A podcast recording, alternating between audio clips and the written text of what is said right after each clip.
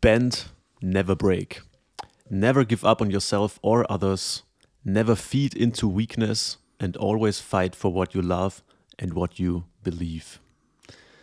Und damit herzlich willkommen zu dieser Folge der Pastorensöhne. herzlich willkommen, Daniel, herzlich willkommen an unsere Zuhörerinnen und Zuhörer. Und dieses Zitat, Daniel, habe ich in weiser Voraussicht auf heute Morgen vorbereitet. Denn es ist jetzt ja heute Tag der Aufnahme und zwar 6 Uhr morgens am Samstag. Und ja, auch da müssen wir uns vielleicht auch mal selber sagen, ja, äh, never give up on irgendwas, also dass wir nicht aufgeben an, an das, was wir lieben, nämlich diesen Podcast. Also es macht mir wirklich sehr viel Spaß. Wir lassen uns nicht lumpen, Leute. Wir bringen Opfer für euch. und da äh, habe ich schon mir, mir, gedacht, dass mich dieses Zitat heute auch in der Früh motivieren wird. Ja. Genau, ja. und unsere Hörerinnen und Hörer hören es ja auch Montagmorgen um, ja, wahrscheinlich in aller Früh. Und deswegen, Leute, wir fühlen euch. Auch wir sind durch. ich muss ganz ehrlich sagen, äh, hallo Simon erstmal vielleicht, äh, aber dann als zweites, das ist so my time of the day. Äh, ich bin einfach, ich bin und bleibe ein Morgenmensch. Ich weiß auch nicht, was da äh, oder wo, wo das herkommt, aber irgendwie morgens fühle ich mich wohl. Ich fühle mich gleich produktiver, nur weil ich um fünf aufgestanden bin, obwohl ja. ich auch noch nichts gemacht habe, weißt Aber ja. man fühlt sich irgendwie besser. Also. Ja, also ich habe mir das ja über die Zeit auch so angeeignet. Also ich bin ja früher so wirklich so immer super spät aufgestanden, gerade während dem Studium. Ja, also mhm. keine Ahnung, wenn man sich das so angewöhnt, ist es auch mega schwer, diesen Habit zu, zu brechen. Und ich habe dann wirklich stufenweise gesagt, okay, für mich war da einer meiner Onkel ein großes Vorbild, weil der immer um 4 Uhr in der Früh aufsteht.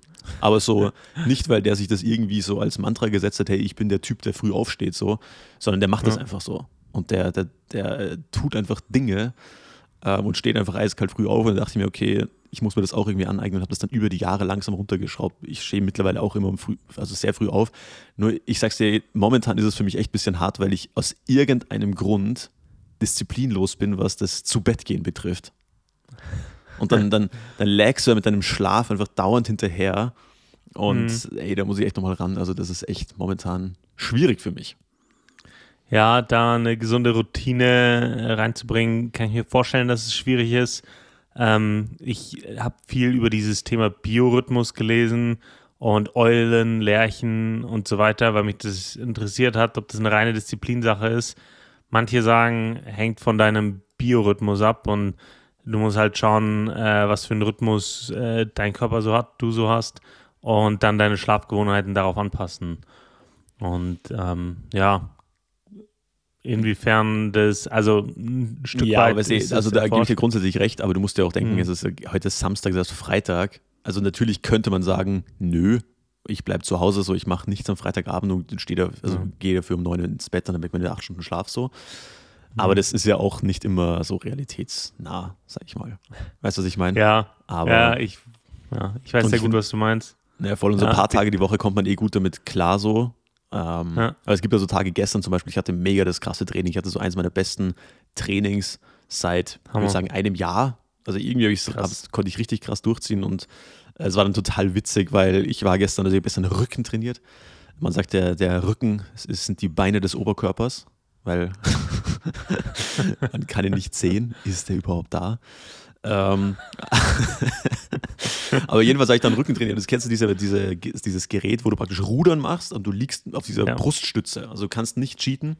Und habe ja. da mit, äh, ja, habe da ordentlich gerudert und war dann schon am Muskelversagen. Und im Moment, wo ich hm, eigentlich Krass. überhaupt nicht mehr konnte, kommt mhm. der Trainer, der dort arbeitet, her, weil er gerade irgendwie da morgens, also ich habe ganz in der Früh trainiert und er hat also die Fenster aufgemacht und, und äh, die Mülleimer ausgeleert und so weiter. Und hab da, hat er das gesehen und hat mir noch einfach gespottet und hat mich so motiviert. Und ich habe so einen richtigen mhm. Track von früher gewählt. Also kennst du das bei Spotify, kannst du ja diese Zeitkapsel-Playlist ja. spielen. Und das war so ein Heavy-Metal-Song, den ich früher mal gepumpt habe, so vor vier Jahren oder so. Und dann hat er mich einfach so gespottet und dann habe ich einfach nochmal acht Wiederholungen rausgehaut. Und danach ja, war ich komplett destroyed und es war einfach ja. der Perfect Time, dass da einfach jemand kommt und spottet. Also, Und nach solchen Tagen, wenn du dann auch noch irgendwie vier Stunden schläfst, das merkt mhm. man halt dann schon irgendwo. Ja. Ja, ganz klar. Stimme ich dir zu. Ähm, aber ja, also ich habe so eine goldene Regel, was Schlaf betrifft. Ich versuche mich an sechs Stunden zu orientieren. Und dadurch, dass ich früh aufstehe, bin ich halt abends limitiert so. Und mhm. ähm, je nachdem, wie, wie viel ich an dem Tag machen muss. Umso mehr Zeit habe ich dann am Abend oder halt auch nicht. Ich, ich habe einen Podcast gehört, wo der über, übers, über, über den Schlaf gesprochen hat. Ist eigentlich ein Management-Podcast. Er hatte aber das Thema Schlaf äh, zum Fokus. Und dann hat er eiskalt gesagt, ja, er hat so seinen Rhythmus und den zieht er durch. Egal, ob jetzt Dienstag ist oder Samstag oder Sonntag. Der steht jeden Tag um die gleiche Zeit auf. Braucht keinen Wecker mehr, äh, weil er da so, ein, so einen krassen Rhythmus hat, ähm, wie er schlafen geht und aufsteht. Das fand ich dann schon auch krass diszipliniert so. Aber auch krass, ja, freaky so. Ja, schon, ja. Also ich stehe ja wirklich also eisern in der Früh auf und ich finde, eine der wichtigsten Regeln ist für mich einfach das Handy nicht neben das Bett zu legen, sondern oder dein Wecker, wie auch immer, sondern stell den einfach ans andere Ende des Raums, damit man einfach einen Wecker hat und aufsteht und nicht dieses, ich stelle mir drei, vier, fünf Wecker.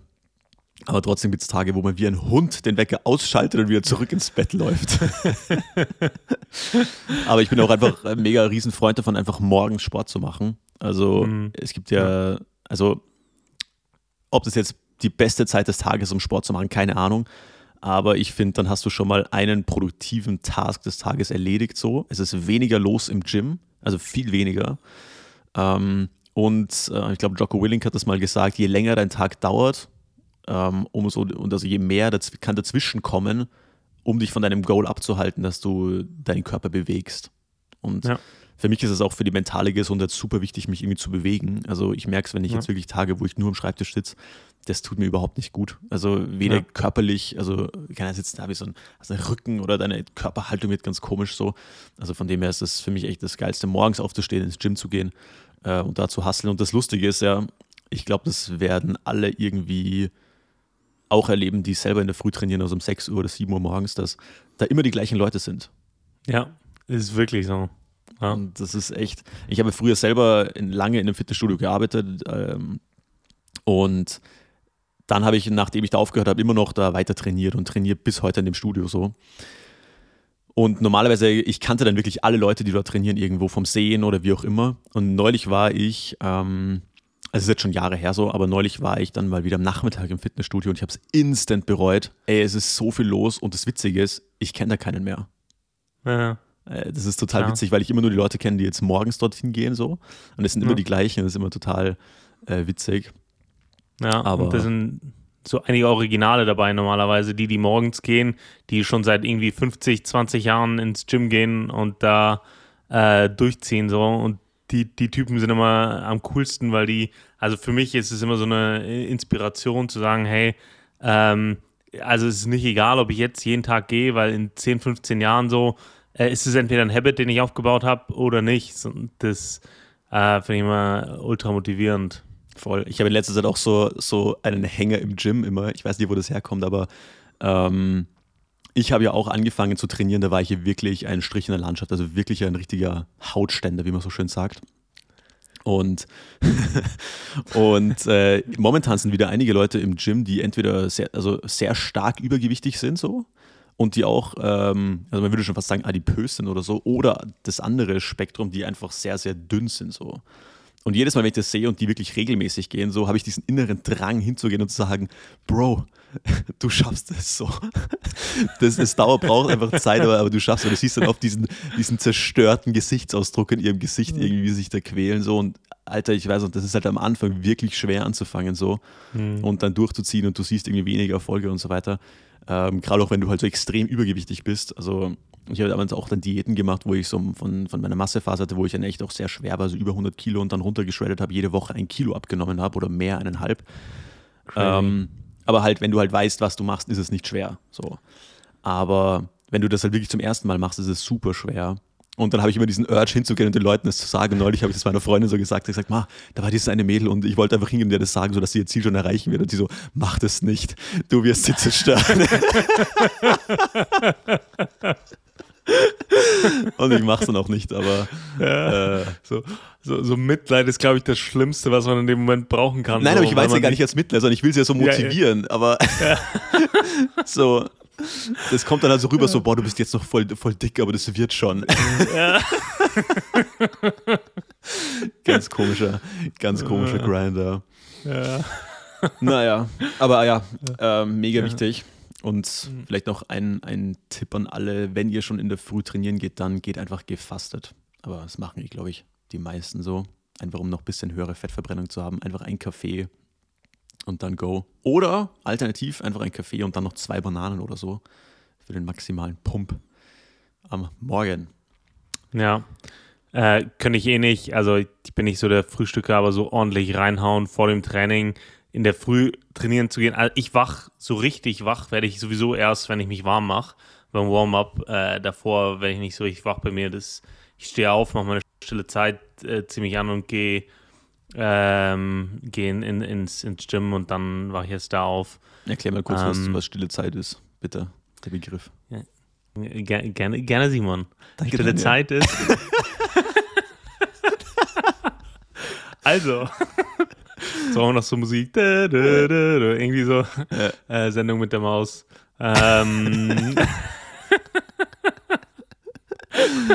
der Begriff stille Zeit.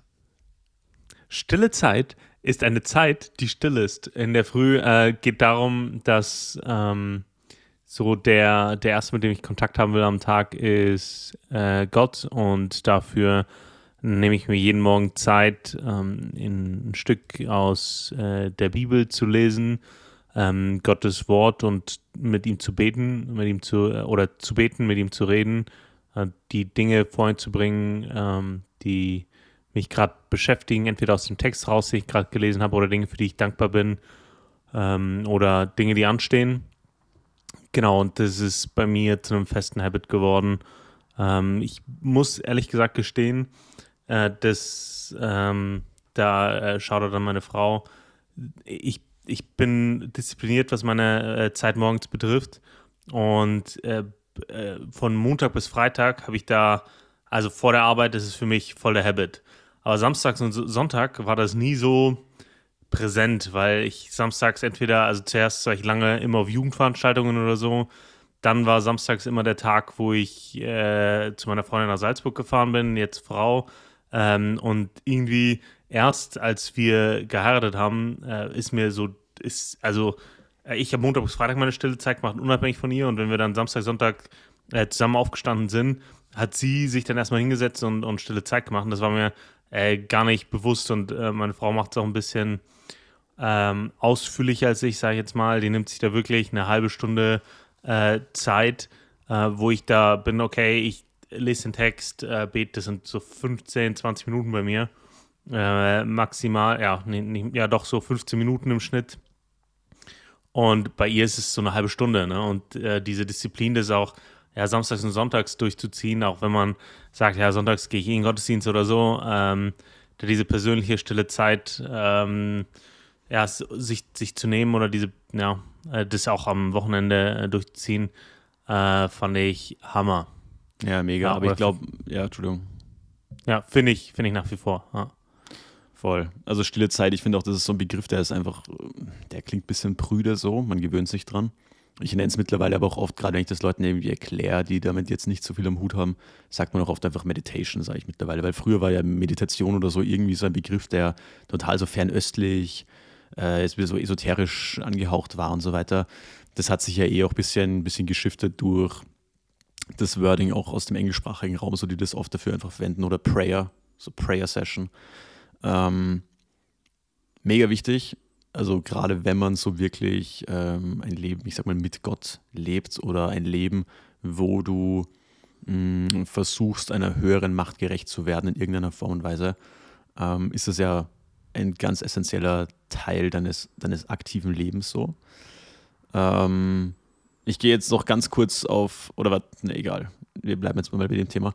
Ähm, und ich kenne es auch mit Problemen am Sonntag, ich hatte das früher auch und mir hat dann mein Dad dann oft gesagt, ja Simon, gerade am Sonntag ist es wichtig. und finde ich auch, weil ich meine, Sonntag, der Tag, äh, dass wir Sonntag frei haben, das kommt ja aus dem christlichen Glauben so begründet. Also original aus dem, aus dem Judentum, das ist ja der, der Sabbat oder Schabbat so. Äh, bei uns mittlerweile halt der Sonntag. Und das ist ja auch der Tag, der praktisch ursprünglich jetzt nicht war, dass man sagt, okay, ja, machen wir einfach frei, sondern es war ein Tag einfach zur Ehre Gottes so. Und gerade wenn ich dann in diesen Tag starte, und natürlich sollen wir auch keine Arbeit an dem Tag tun und so weiter, aber ähm, wenn ich dann in diesen Tag starte, dann möchte ich den Tag ja auch eigentlich so beginnen. Ähm, ich habe da weniger die Probleme am Sonntag. Bei mir ist es so, dass es bei mir ziemlich schwierig ist, so Urlaub zum Beispiel. Mhm. Also ja. was, was eigentlich weird ist, weil gerade da hast du eigentlich die Zeit. So. Mhm. Und ähm, also wichtig, also ich finde es auch witzig, so, dass du sagst, okay, denn das erste mit dem ersten, mit dem du kommunizieren möchtest, ist so mit Gott, das finde ich auch gut und vor allem mit der ersten, mit dem ich mich kommunizieren lasse. Also wir sind ja auch passiv mhm. in dem Sinn, dass wir uns, wir, wir, lesen, du liest ja die Bibel und dadurch spricht der Gott zum Menschen. So, das ist ja die Philosophie dahinter. Ähm, und wir sprechen zu Gott, indem wir praktisch beten. Also das ist immer diese komplette Kommunikation. Was ich immer einen sehr guten Gedanken fand, der mich sehr stark geprägt hat, ist, dass wir stille Zeit aber nicht nur für uns machen, sondern auch einfach zur Ehre Gottes. Hm. So, es geht auch darum, dass ich praktisch das Beste meines Tages oder des Morgens, wenn ich frisch bin, wenn ich meine komplette kognitive Bandbreite zur Verfügung habe, dass ich da schon sage, okay, diese erste Stunde des Tages oder erste halbe Stunde oder wie auch immer, und wenn es zehn Minuten sind, opfere ich praktisch ähm, an diese höhere Macht. Und das finde ich auch einfach einen ganz, ganz guten Gedanken so. Ja, ist auch eine, einfach ein Zeichen der Wertschätzung, wenn ich dran denke, dass von, keine Ahnung, äh, wenn mir 25 Leute äh, schreiben an einem Tag oder 10 oder 5, dann schreibe ich denen zurück, die, wo ich sage, okay, also da gibt es so eine innere, innere Prioritätenliste, mhm. wo man sagt, okay, äh, der Person schreibe ich sofort zurück. bei der Person ist es vielleicht Arbeit, da schreibe ich zurück, wenn ich mir Zeit dafür nehmen kann und so weiter. Ne? Und ähm, das so diese, diese Wertschätzung, die man auch äh, Gott gegenüber ausdrückt, indem man sagt, hey, ich würde auch wirklich gern äh, mit dir reden, gerade, äh, also jeden Tag in der Früh, in der Frische. Ähm, ja, ich finde, und damit leite ich gleich zum, zum Wort der Woche äh, über, ich finde, dass diese Gewohnheit ähm, mich, äh, also mir in meinem ganzen in meinem ganzen Alltag, immer, aber auch in meinem ganzen Leben, weil es zieht sich ja über, ja, 10, 12 Jahre schon, dass, dass ich diesen Habit auch wirklich äh, etabliert habe. Äh, und es ist natürlich nicht so, dass man über zwölf Jahre sich jeden Morgen denkt, jetzt, jetzt will ich so und ah, das Hammer, mal schauen, was, äh, was da so passiert und man ist voll hyper, hyper so, äh, sondern äh, manchmal äh, arbeitet, arbeitet man das auch so ein bisschen weg ähm, weil ich denke, und so, so geht es jedem, es gibt immer Phasen im Leben, wo man sich fragt, okay, wenn ich meinen Glauben in, in Konsequenz auslebe, dann kostet mich das manchmal was. Ähm, dass ich zum, dass ich andere Menschen zum Beispiel höher achte als mich selber, dass ich meine persönlichen ja, Wünsche äh, oder Bedürfnisse unterordne für das Wohl vieler oder weil ich sage, äh, ja, Gott möchte das anders. Ähm, und manchmal verzichtet man auch auf, auf, auf Dinge, dass man sagt, hey, gewisse Karriereschritte bin ich nicht gegangen aus äh, Gründen, weil ich weiß, hey, für mein Glaubensleben, für meine Beziehung zu Gott, für meine Gemeinde, ähm, für die Menschen, für die ich da verantwortlich bin, ist es nicht gut so. Ähm, da hilft mir aber seit Jahren immer wieder eine äh, Stelle, die ich, äh, ja, die mir immer wieder aus der Seele spricht. Und das ist Johannes 6, 68 bis 69.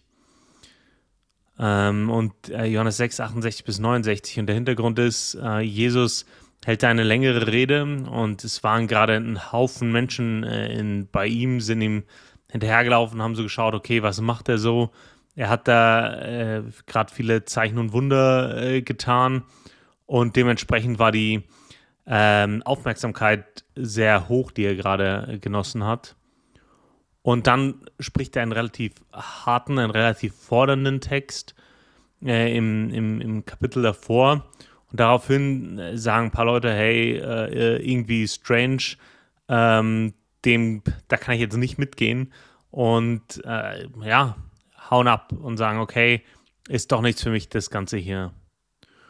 Und dann fragt Jesus so den, äh, seinen engsten ähm, Zirkel, die äh, Jünger, die zwölf, äh, ja, wollt ihr mich nicht auch verlassen? Und dann sagt Petrus folgendes in, in Johannes 6, 68 bis 69. Simon Petrus antwortet ihm, Herr, zu wem sollten wir gehen? Du hast Worte ewigen Lebens. Und wir haben den Glauben und die Erkenntnis gewonnen, dass du der Heilige Gottes bist. Das macht mir manchmal bewusst, dass Gott alternativlos ist. So.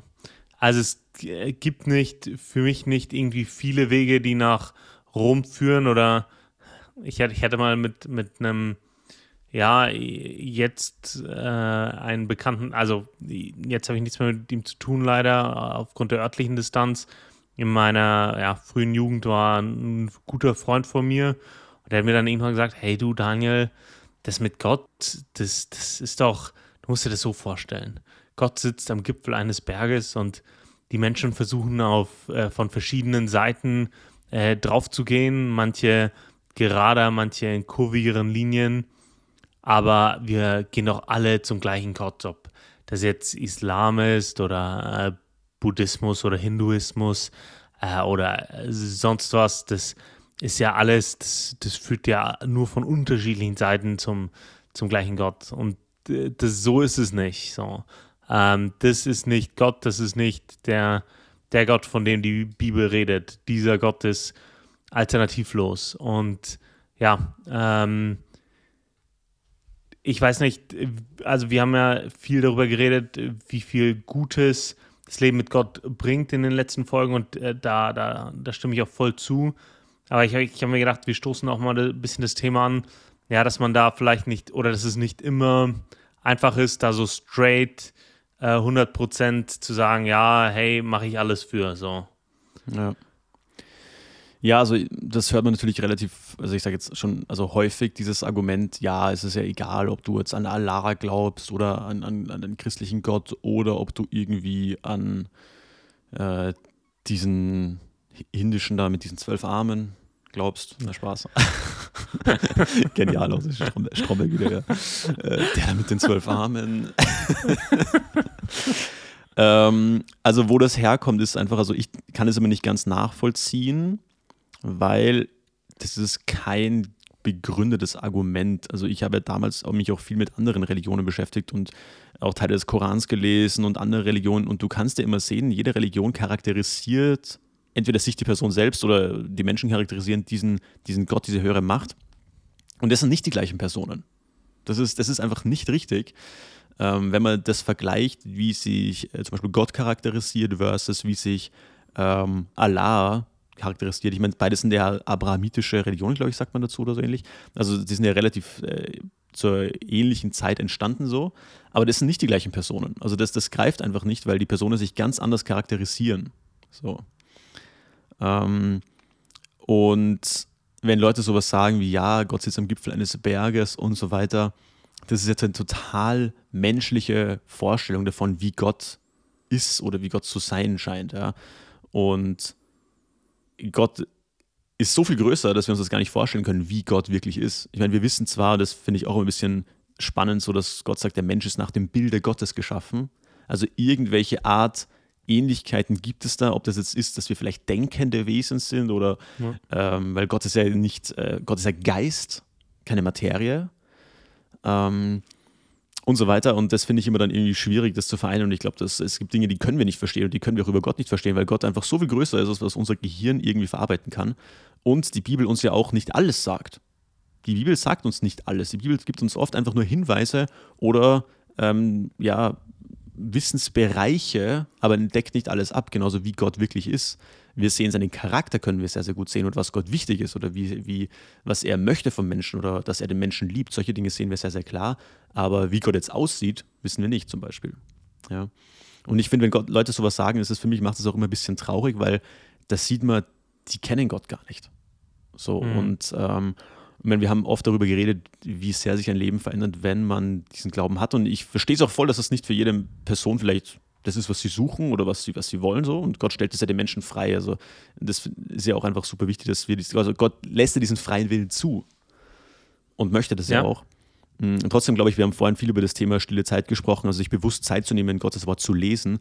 Und wenn ich das nicht mache, dann komme ich da gar nicht rein, Gott wirklich kennenzulernen und dann wird es auch schwierig. Ich sehe das auch immer wieder, wenn Leute sich anfangen damit zu beschäftigen mit Gottes Wort und irgendwas spricht sie an, irgendwas finden sie daran gut und es gibt ihnen irgendwie Halt in gewisser Form, aber dann beschäftigen sie sich nicht wirklich damit und setzen sich mit dem Thema nicht fundamental auseinander. Was bedeutet das für mich und wie ist Gott jetzt genau? Wie kann ich Gott besser kennenlernen?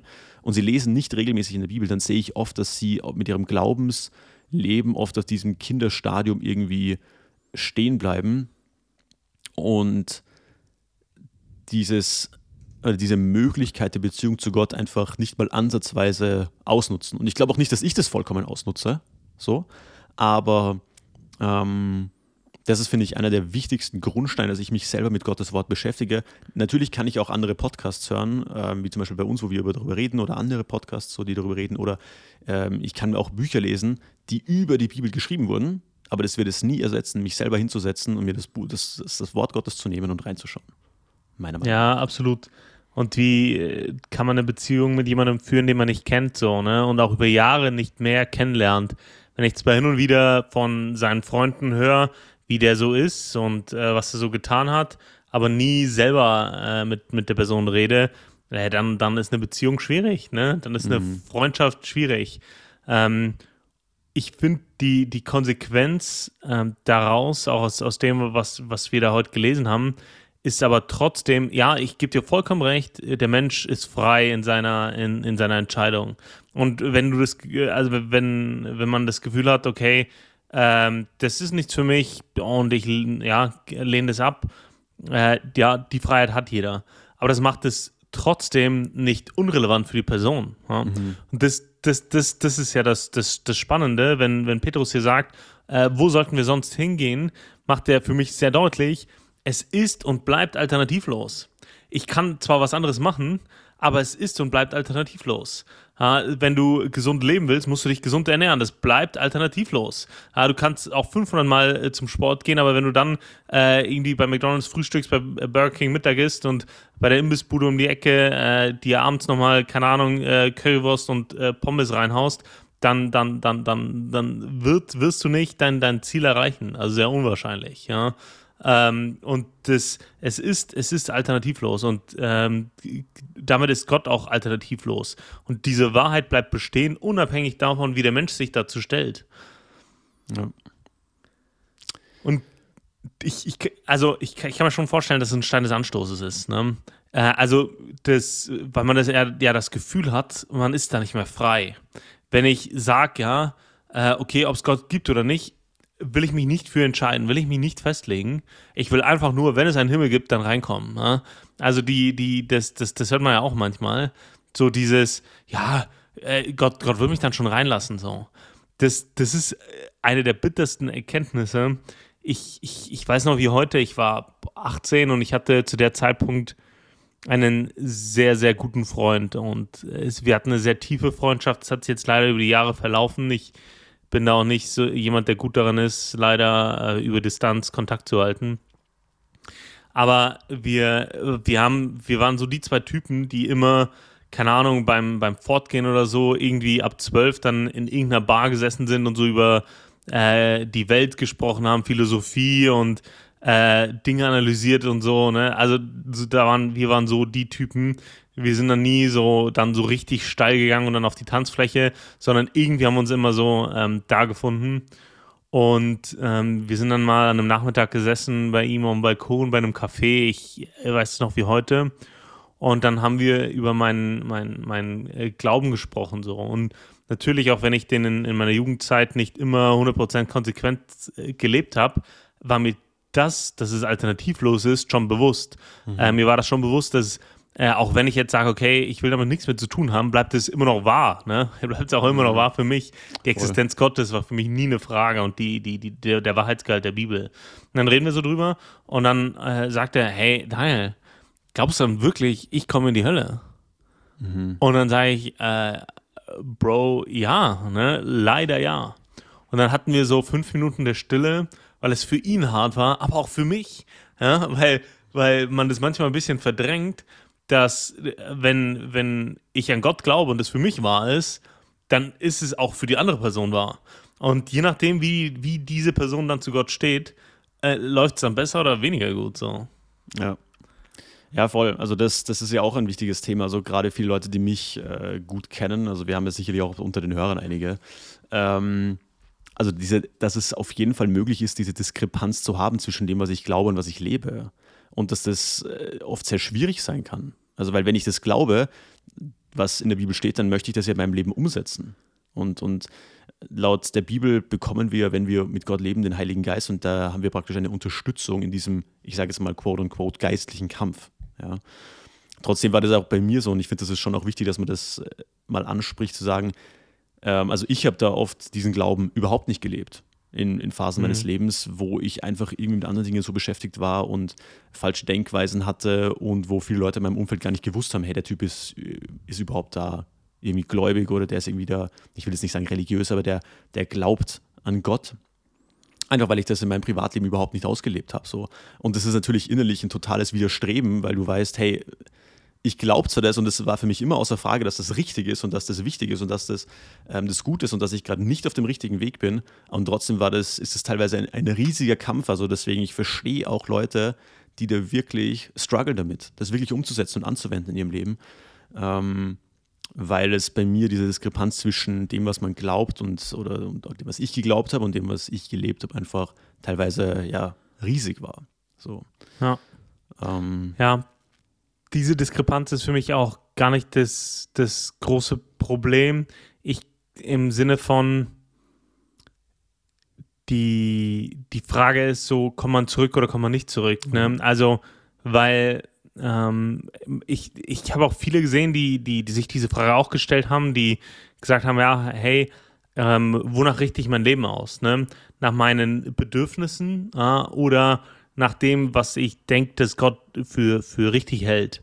Und äh, diese, auf diese Frage, ähm, da, da, ja, es ist immer eine Herausforderung, da, da Gleichgewicht zu finden äh, ob ich jetzt einfach nur danach lebe, worauf ich Bock habe, oder dass ich mich frage, okay, hey, was, was wird Gott gut finden so?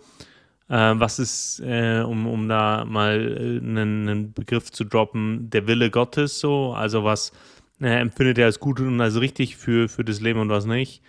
Äh, oder was nicht, was empfindet er, sondern was ist gut und richtig seiner ähm, oder was er gut und richtig äh, findet für, äh, ja, das ist schwierig, das auszudrücken, aber ich denke, du, du weißt, was ich meine. Mhm. Dass es nicht so äh, eine, eine, persönliche Meinung Gottes ist, sondern dass es eine absolute Wahrheit ist. Ähm, darauf will ich, denke ich, hinaus. Ähm, aber ja, ich, ich, diese, diese, diese Herausforderung, diesen, dieses, diese Spannung, dieses Spannungsfeld auszuhalten und zu leben, das ist für mich nicht das Problem. Ich glaube, durch diese Phase muss man gehen. Ähm, jeder persönlich auf eine andere Art und Weise um sich bewusst dafür entscheiden zu können, okay, ich äh, richte mich nach dem, äh, was Gottes Wahrheit ist. Was ich dann aber ganz oft beobachte, ist, dass Leute, um dieser Spannung zu entfliehen, anfangen, Gott zu verleugnen, die Existenz Gottes. Und ja. das ist für mich der äh, viel größere Trugschluss, weil wieder, nur weil ich sage, ja, ich will nicht mehr, dass es für mein Leben gilt, gilt immer noch für mein Leben. Mhm. So. Und das, ja, voll. Äh, ja. Also ich sehe dann oft in diesen Phasen, es gibt ja oft, dass, dass Leute irgendwas mit Gott anfangen so und sich dafür interessieren und dann ähm, trotzdem eine Zeit in diesem Limbo-State leben, ja, wo man zwar Dinge glaubt, aber es nicht umsetzen kann oder auch nicht umsetzen will. Also ich wollte viele Dinge, die die Bibel sagt, nicht umsetzen, weil ja. das geheißen hätte, dass ich halt viele Opfer bringe in gewissen Bereichen. Ja. Ähm, und ich finde, ab einem gewissen Punkt gibt es dann entweder, also beobachte ich immer, dass Leute dann entweder sagen, okay, entweder was dann, dann fuck it all, so ich schmeiß alles mein Glauben hin und ich lebe jetzt einfach, einfach komplett ohne Gott und es ist mir komplett egal. Und in der Regel beobachte ich dann, dass die Leute mega unglücklich werden, tatsächlich. Ja.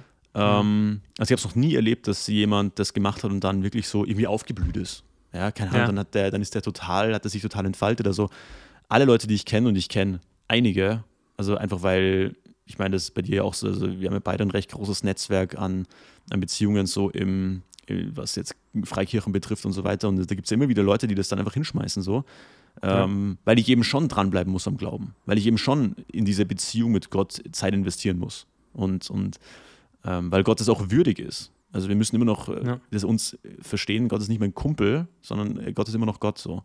Also entweder wenn Leute das so eine persönliche Krise erleben, dann, dann sehe ich dieses, entweder diesen komplette Abkehr davon oder ähm, dass sie sich ja sagen, okay, fuck it, ich mache jetzt irgendwie einen Cut und ich ziehe das jetzt oder ich, ich möchte mich bewusst dafür entscheiden. Heißt ja nicht, dass man dann nicht wieder irgendwelche ähm, ja, Situationen hat, wo man total falsch handelt oder Fehler begeht oder, ähm, oder wieder einfach Krisen hat, aber dass man diese Entscheidung einfach trifft. Und ich sehe, dazwischen gibt es eigentlich wenig. Also es gibt schon auch Fälle, wo Leute ewig in diesem weirden State leben, wo sie zwar irgendwie äh, gläubig sind, aber doch irgendwie das überhaupt nicht umsetzen. Und da ist in der Regel, und da schließen wir den Circle jetzt wieder zuvor hin, wenn sie sich nicht konsequent hinsetzen und sich damit wirklich selber beschäftigen und eben nicht nur irgendwie am Sonntag in die Kirche gehen und sich da eine, eine eineinhalb Stunden lang Input geben und dann wieder nach Hause gehen, sondern dieses, diese persönliche Investition ist mega wichtig. Und wir sehen es ja, deswegen bin ich auch so ein Fan vom Alten Testament. Die Leute, die in ihrer Beziehung zu Gott am, ich sag mal, die die Beziehung zu Gott am besten gelebt haben und die in der Regel die größten Männer und Frauen der Bibel waren, die haben eine wahnsinnig gute Beziehung zu Gott gehabt. Und, ja. und, das ist so der, der Core dessen, um was es geht und nicht dieses, ja, du bist jetzt irgendwie Christ, dann musst du die Regeln befolgen und die zehn Gebote und dann gibt es noch diese sieben Todsünden. Also das ist so ein Quatsch, das ist so weit weg von der Realität, das ist so eine Lüge, weil das ist ja ein System, basierend an der katholischen Kirche, das macht die Leute nicht glücklich, die Leute haben keine Hoffnung auf das ewige Leben. Schau dir mal die, die Gräber an von, das war für mich damals krass, ich habe damals auch viele Kirchen so angeschaut, so, weil ich die von architektonisch sehr interessant fand. Und schau dir mal die, die Gräber von Bischöfen an, sogar von Päpsten und so weiter. Das sind keine, da siehst du keine Hoffnung auf ewiges Leben. Und wenn es nicht mal diese Leute haben, ja, wer soll es denn sonst haben von, dieser, von diesem Glauben so? Äh, weil die auch keine Hoffnung haben, so auf das ewige Leben. Und du hast vorhin den, den Vers gelesen, also du hast Worte ewigen Lebens. Und das ist ja, finde ich, der große Unterschied, dass wir uns nicht vor dem Tod fürchten müssen, Punkt Nummer eins, und dass wir wirklich wissen, was danach ist und dass wir uns darauf freuen dürfen. So. Ja, ja absolut. Ähm, und ich, ja, äh, wir haben da sehr viele, so, also sehr viel Real Talk, was, was wir heute äh, betreiben.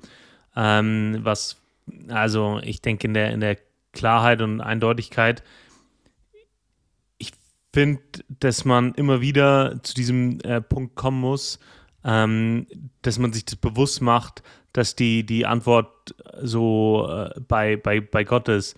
Ich denke, ähm, also wenn ich so auf mein Leben schaue, äh, natürlich, es gab diese, diese Phase äh, mit 16 bis 18, ähm, ja, vielleicht 19, 20, wo, ähm, ja, wo ich mal schauen wollte, hey, was gibt es für ähm, Handlungsalternativen ne, ähm, zu dem, was ich von klein auf gelernt habe, was, was gut ist, was nicht gut ist, ähm, wo äh, ja man einfach sich, sich, sich austestet und schaut, hey, äh, wo ähm, oder was, was, was, was passiert da draußen so und wie kann ich daran Anteil haben. Ähm, aber wenn man dann älter wird, hat, glaubt man, dass man irgendwie so ultra heilig wird, nur weil man sagt, okay, ich äh, mache ja mal eine stille Zeit so und äh, ansonsten äh, lebe ich einigermaßen normal. Aber es, ich merke es äh, bei mir im Berufsleben schon auch, dass ich manchmal sehr stark von dem Gedanken äh, getrieben bin, äh, okay, ich, ich habe so einen, also einen, mein, mein wichtigstes Asset sind meine äh, Antreiber, also meine, meine mentalen äh, Stärken. Dazu gehört auch ein gewisser innerer Drive, eine intrinsische Motivation, die mich sehr stark antreibt. Ich weiß nicht, woher das kommt, aber ich habe da sehr einen, einen, sehr starken inneren Druck ähm, mehr zu erreichen. So.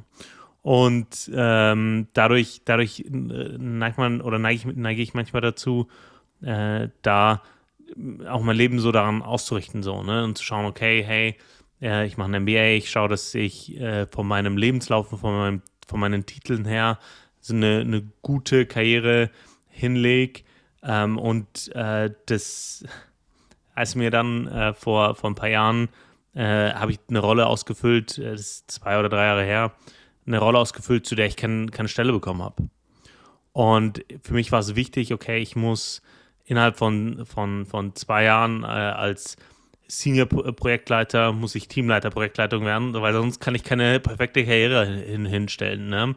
Und als ja nach zwei Jahren aufgrund von, ja, wir sind, wir sind Konzern äh, mittlerweile, aufgrund von Orga-Themen, weil HR in dieser Organisation keine Stelle gefunden hat, die dem adäquat wäre, äh, dann keine, äh, diese, diese Teamleiterstelle nicht bekommen habe, habe ich mich als, als, als gescheiterten äh, schon äh, gescheiterte Karriere so. Ne? Jetzt kann sie nicht mehr perfekt werden so. Ja. So ganz, ganz strange, wo ich dann auch in der Situation äh, mich wieder äh, darauf besinnen musste, okay, hey, ich, ich, ich, das ist jetzt nicht das, wora, wonach ich mein Leben richten will.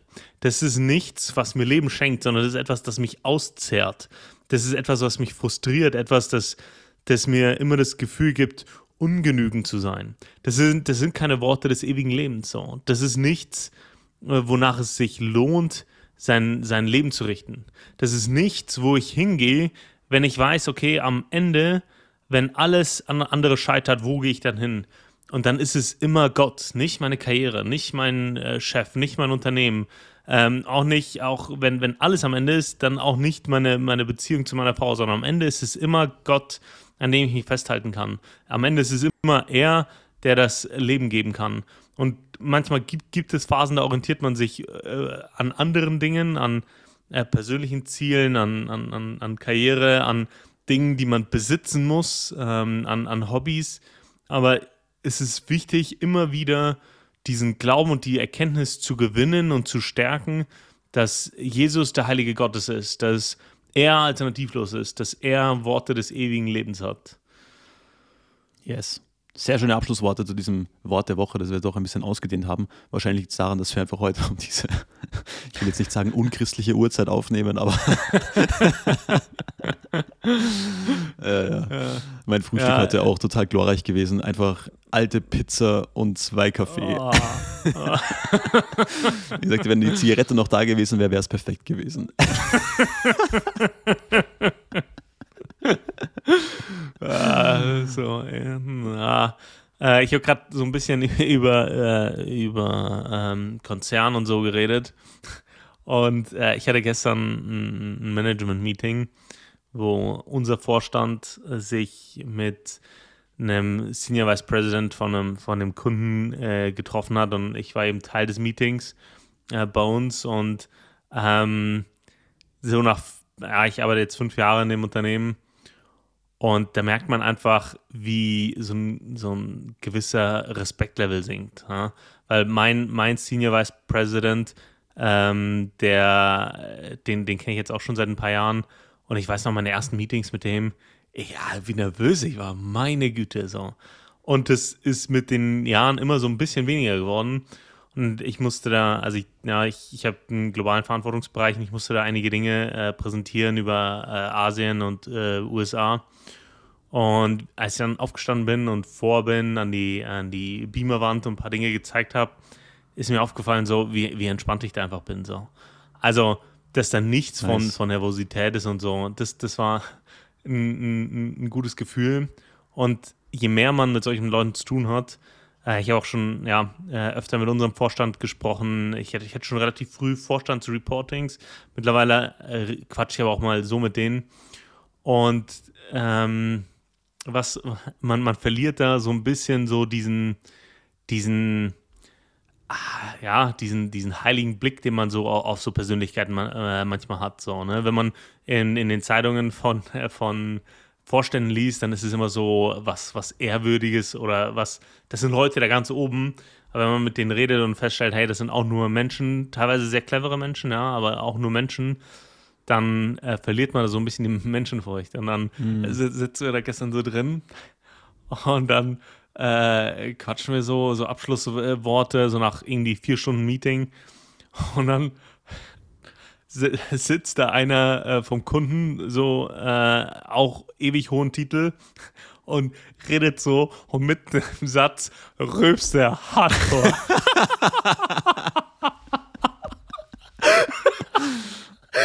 Also so aus, aus dem Nichts, so weißt du, du, du ah, tauschst gerade so nette Worte aus, ja, schön, dass ihr da wart und ja, es war ein gutes Meeting und sehr konstruktiv und so.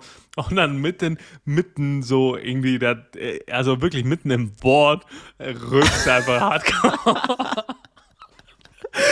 Und du, du hast einfach gemerkt, wie alle so erstarrt sind. Also für uns ist es der Kunde, ne? Also da kann, kannst du ja nicht anfangen zu lachen, kannst ja nicht einen Kunden auslachen so. Ja. Und seine Kollegen äh, waren auch alle so, äh, okay, so, was, äh, was machst du da, ne? Und alle so, so, so getan, als äh, wäre nichts passiert.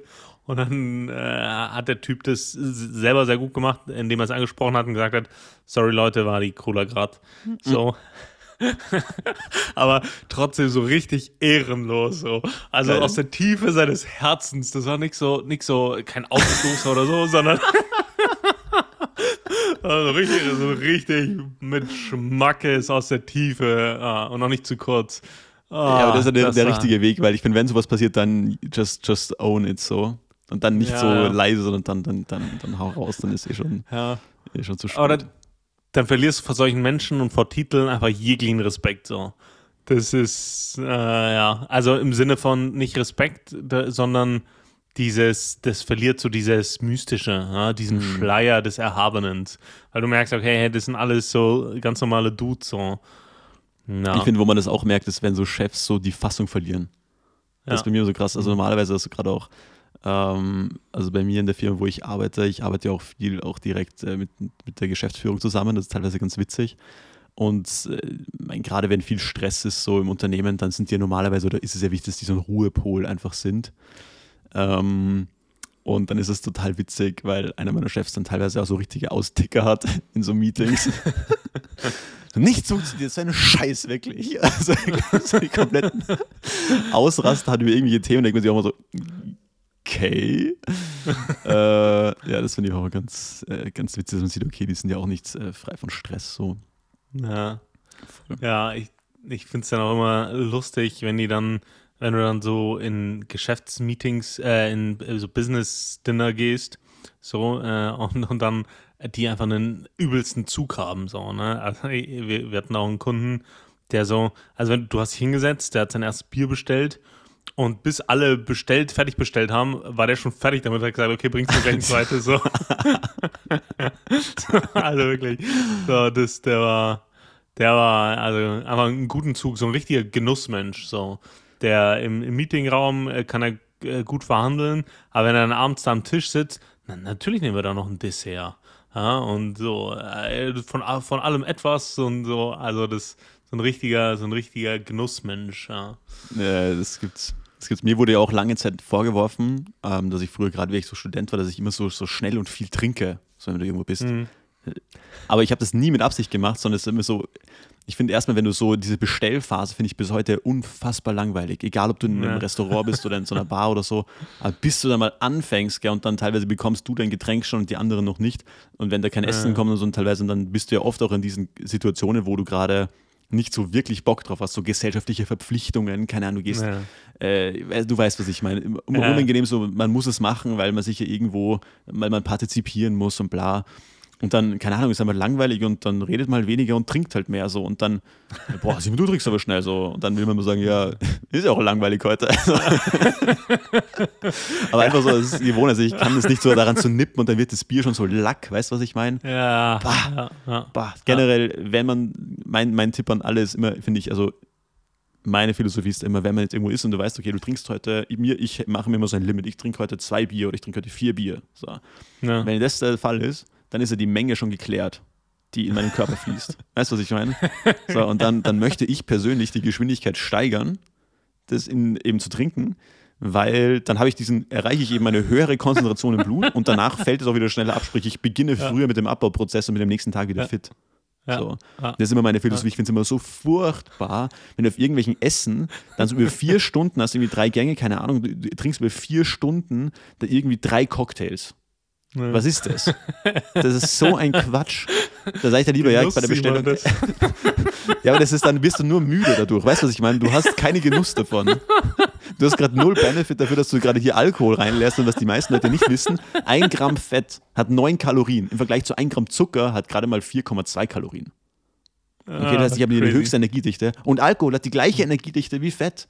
Deswegen werden die Leute, also auch, es ist extrem hohe, also hohe Energie und auch Leute, die halt viel trinken, werden deswegen alle dick, weil es einfach also hochkalorisch ist so.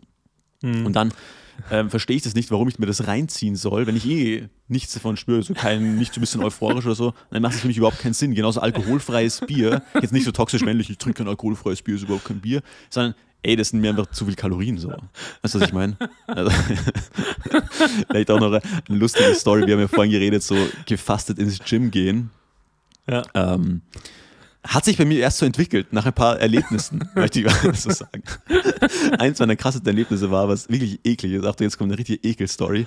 Ähm, ich habe ja früher so als, als Trainer im Gym gearbeitet. So, und das hat sich dann so ergeben, dass, ähm, also ich habe damals wirklich so diesen Sport sehr auch betrieben, also keine Ahnung, Natural Bodybuilding, so ich war jetzt nicht so der Typ, der sich da irgendwelche Hormone spritzt oder so und es ist ja so krass, wie verbreitet das ist, gell. Ähm, also das habe ich nie gemacht, sondern natural und das heißt, du bist halt nur am Essen und dann ist es irgendwann gar nicht mehr möglich, weil ich war von Haus aus eher ein dünner Typ und ich habe mich dann wirklich mit der Zeit raufgegessen, auf das, also, dass ich wirklich schwer geworden bin so.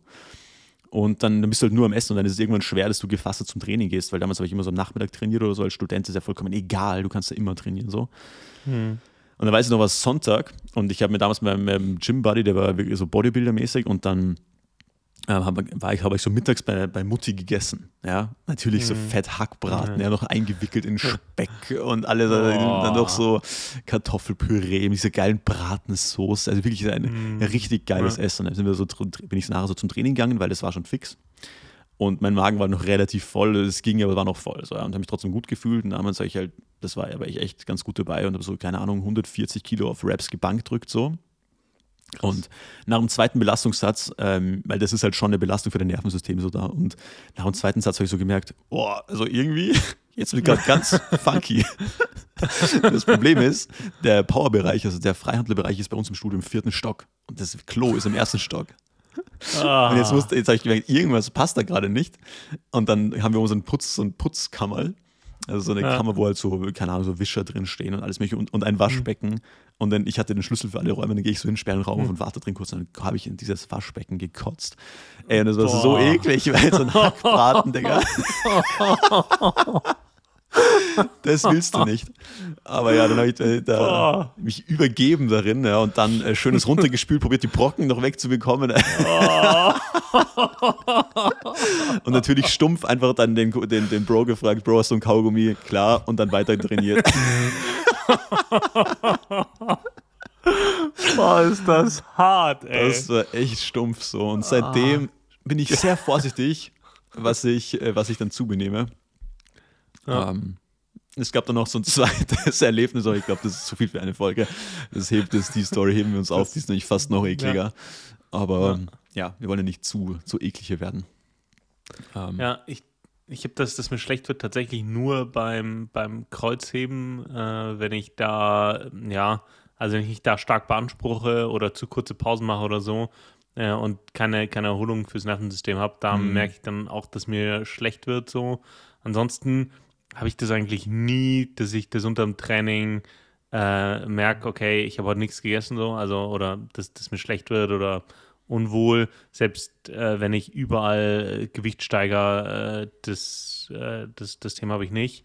Beim Radfahren ist es aber äh, gegenteilig. Also wenn du, wenn ich da nichts esse, merke ich das so nach 40 Kilometern, also 40 Kilometer ohne Essen geht. Aber wenn ich mehr fahre, dann, dann bist du, das, also da gibt es den Begriff des Hungerastes und ich habe mir gedacht, ja, so ein Blödsinn. Hungerast. Ja, Hungerast. Das ist, ist äh, das bedeutet, dass du, wenn du nicht, du musst, du verbrauchst ja äh, Energie beim, beim Radfahren und das ist auch relativ viel. Und wenn du keine Energie zuführst, dann kommst du irgendwann, hat dein Körper keine Energie mehr, die er zur Verfügung stellen kann. Ja?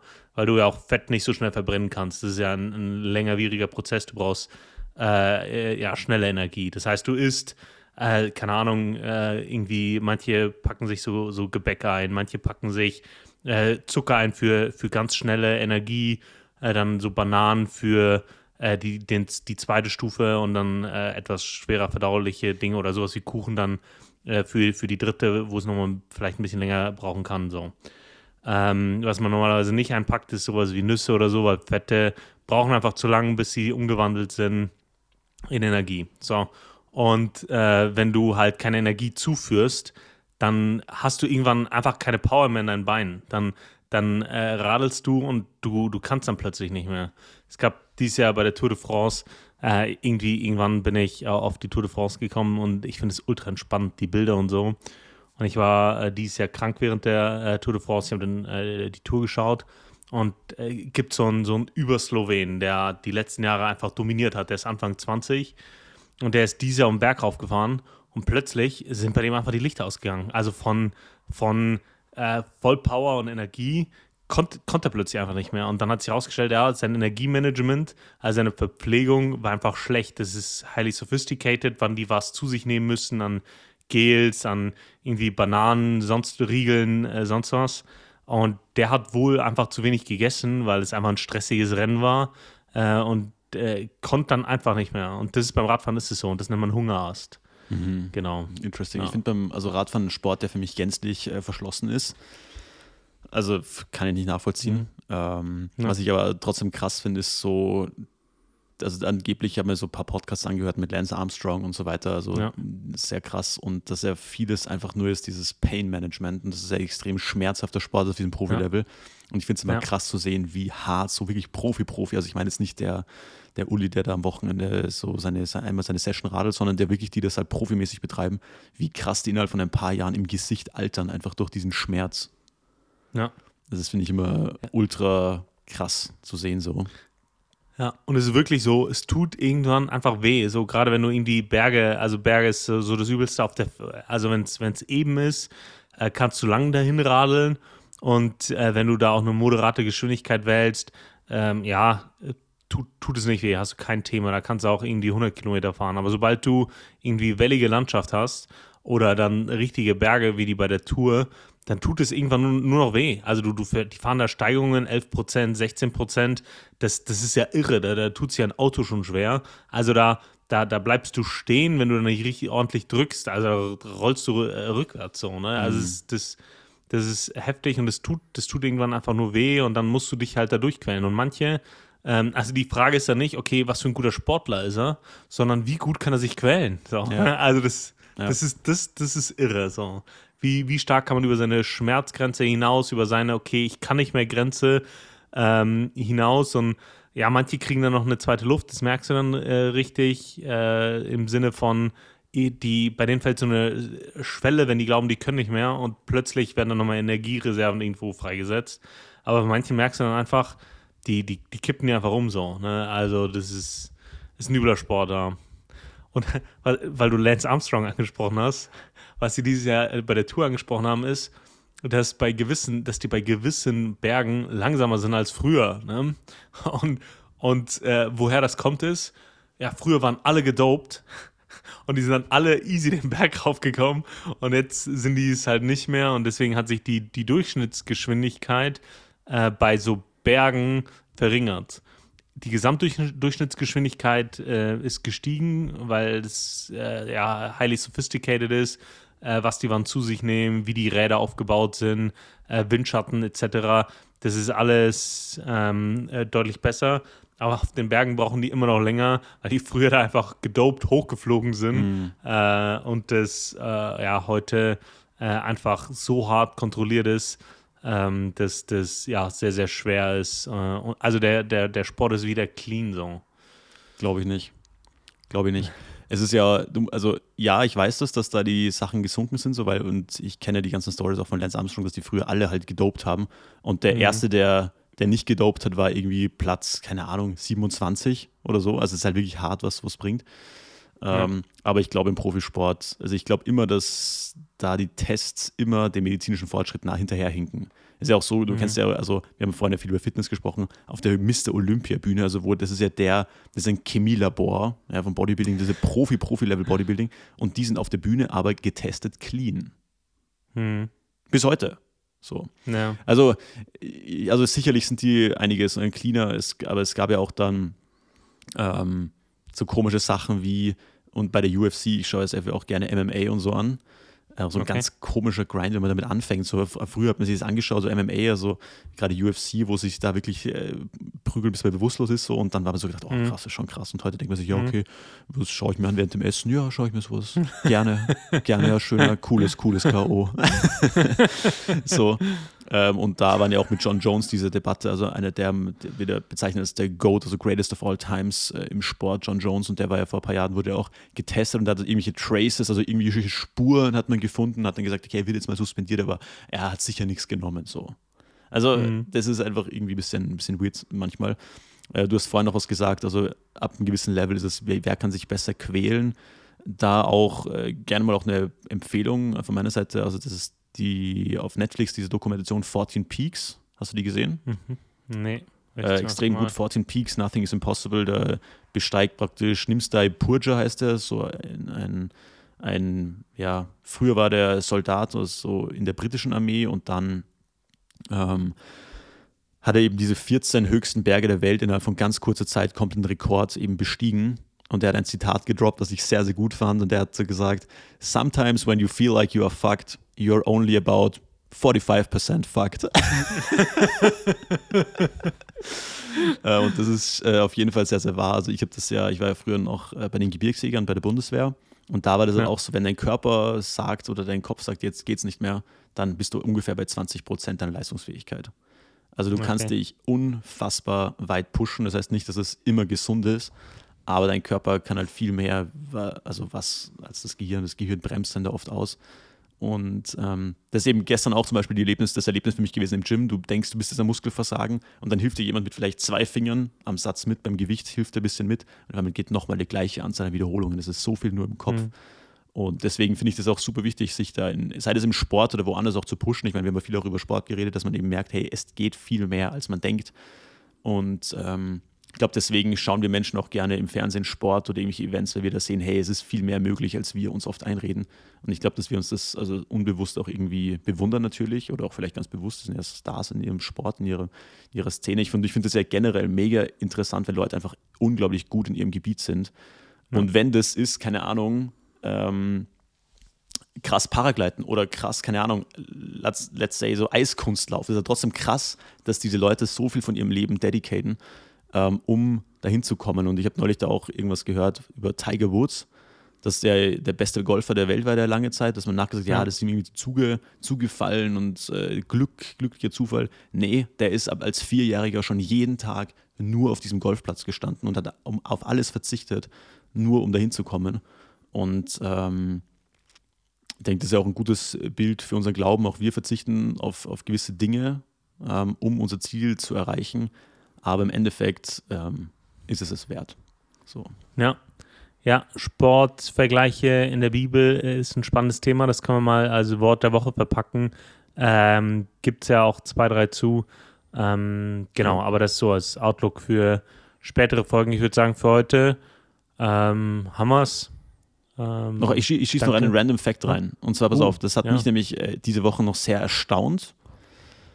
Daniel, ohne dich jetzt hier bloßstellen zu wollen, wer denkst du denn, wahrscheinlich weißt du es eh, aber wer denkst du denn ist denn der größte Erdölförderer weltweit?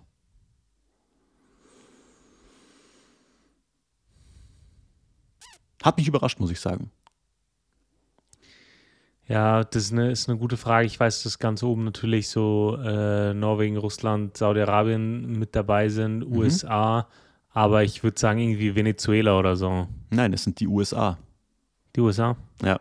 Mhm. Das ist ziemlich krass, dass wir das oft, also ich habe, es gibt so eine kurze Doku, es gibt den Kanal ähm, Real Life Lore, also für alle, die gut Englisch sprechen, der macht viele so mhm. Geopolitik-Sachen äh, auf YouTube. Ein mega ja. bekannter Kanal, also wird für viele wahrscheinlich kein Geheimtipp sein. Und der hat ein Video gemacht zum Thema, warum die USA allein geografisch fast dafür, also die müssen eigentlich Weltmacht sein. Es ist sehr schwierig, es nicht zu sein, wenn man die USA ist, weil die so viele mhm. geografische mhm. Vorteile haben. Unter anderem eben, äh, dass sie der größte Erdölförderer weltweit sind, äh, seit mhm. dem Thema Fracking. Mhm. Ähm, ultra krass. Platz 2 Saudi-Arabien, Platz 3 erst Russland und dann Kanada, Platz 4 und Platz 5 China. Aber mir war das nicht bewusst, dass Krass. die USA komplett, äh, also zu einem sehr großen Teil unabhängig sein kann oder könnte. Ja, was, das, das was die Brennstoffe betrifft. Das war mir schon klar. Auch dieses Fracking, äh, Gas und Öl, das, das importieren wir ja aus USA mittlerweile. Ähm, aber ich habe irgendwie, äh, USA war auch mein First Guess, aber dann habe ich gedacht, wenn du, wenn du so fragst, dann äh, wird das irgendwie so ein Geheim, Geheimtipp sein.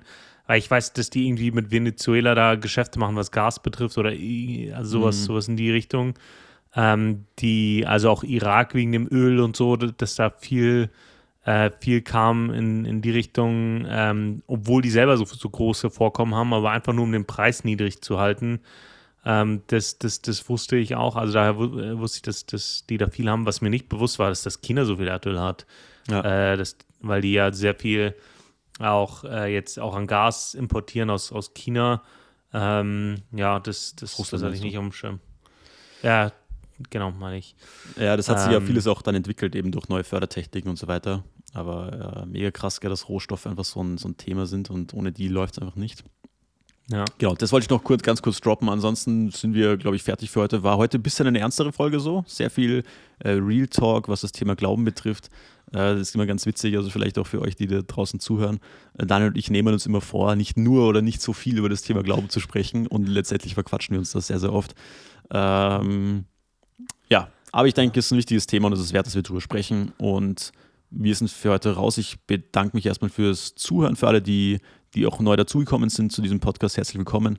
Ähm, ihr könnt uns gerne auch ähm, ja, kontaktieren über pastorensöhne.gmail.com und ja, kommt gut in die Woche rein, genießt den Montag. Hoffentlich seid ihr fitter, als wir es vorhin noch waren. Ich bin mittlerweile richtig gut aufgewacht und ich bedanke mich für, fürs Zuhören. Danke für die Folge. Daniel, auch an dich. Es macht mir jedes Mal sehr viel Spaß, das mit dir zu machen. Ich bin für heute raus. Bis nächste Woche, Leute. Ciao, ciao. Ciao.